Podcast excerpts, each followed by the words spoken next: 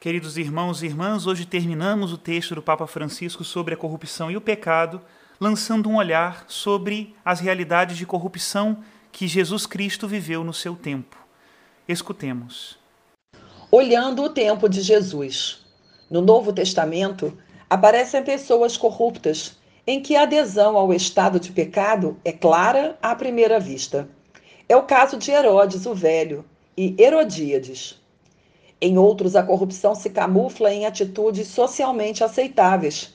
Por exemplo, o caso de Herodes Filho, que de boa mente o ouvia a João, e opta pela perplexidade como fachada para defender sua corrupção.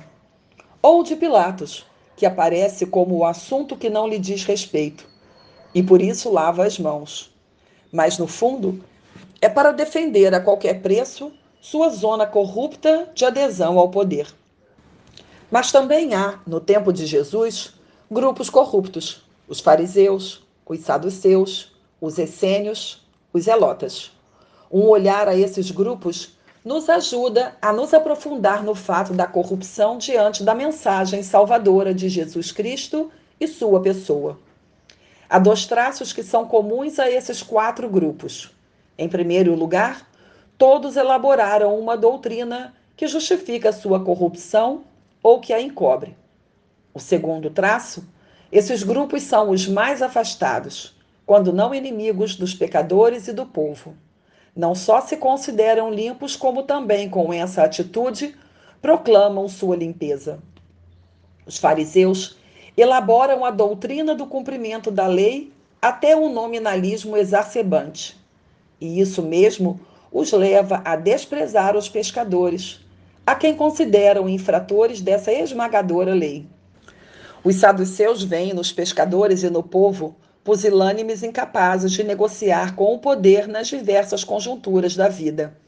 E põe justamente na doutrina desse trato negociado com o poder sua corrupção interior que não dá lugar à esperança transcendente.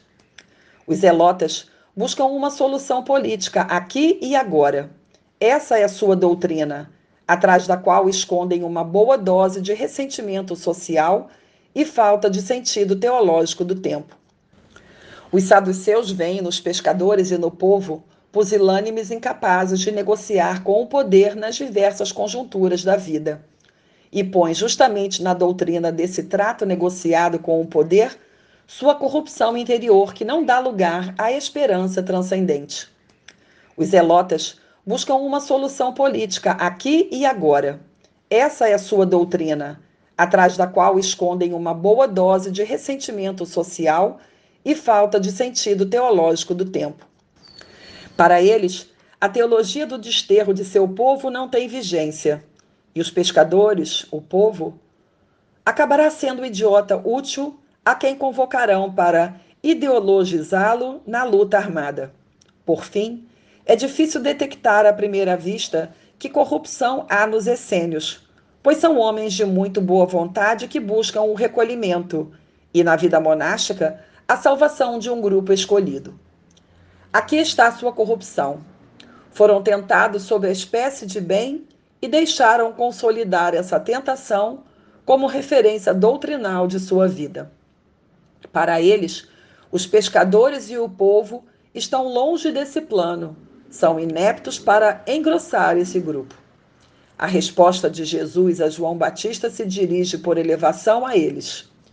Para eles, a teologia do desterro de seu povo não tem vigência, e os pescadores, o povo, acabará sendo idiota útil a quem convocarão para ideologizá-lo na luta armada. Por fim, é difícil detectar à primeira vista que corrupção há nos essênios, pois são homens de muito boa vontade que buscam o recolhimento e, na vida monástica, a salvação de um grupo escolhido.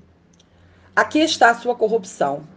Foram tentados sob a espécie de bem e deixaram consolidar essa tentação como referência doutrinal de sua vida. Para eles, os pescadores e o povo estão longe desse plano, são ineptos para engrossar esse grupo. A resposta de Jesus a João Batista se dirige por elevação a eles. e de anunciar a João o que tendes visto e ouvido. Os cegos vêm, os coxos andam, os leprosos ficam limpos, os surdos ouvem, os mortos ressuscitam. Aos pobres é anunciado o Evangelho.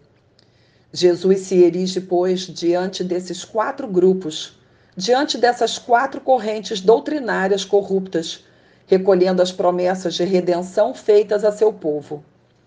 Recorre ao patrimônio de seu povo, como fez no momento da tentação no deserto. Relê as Escrituras porque são elas que dão testemunho de seu estilo, em oposição aos estilos alternativos que propõem essas quatro elites. Até aqui a citação do Papa Francisco. Espero verdadeiramente que a reflexão sobre a corrupção e pecado nos reposicione ante o mundo, ante Deus e ante a nossa própria vida.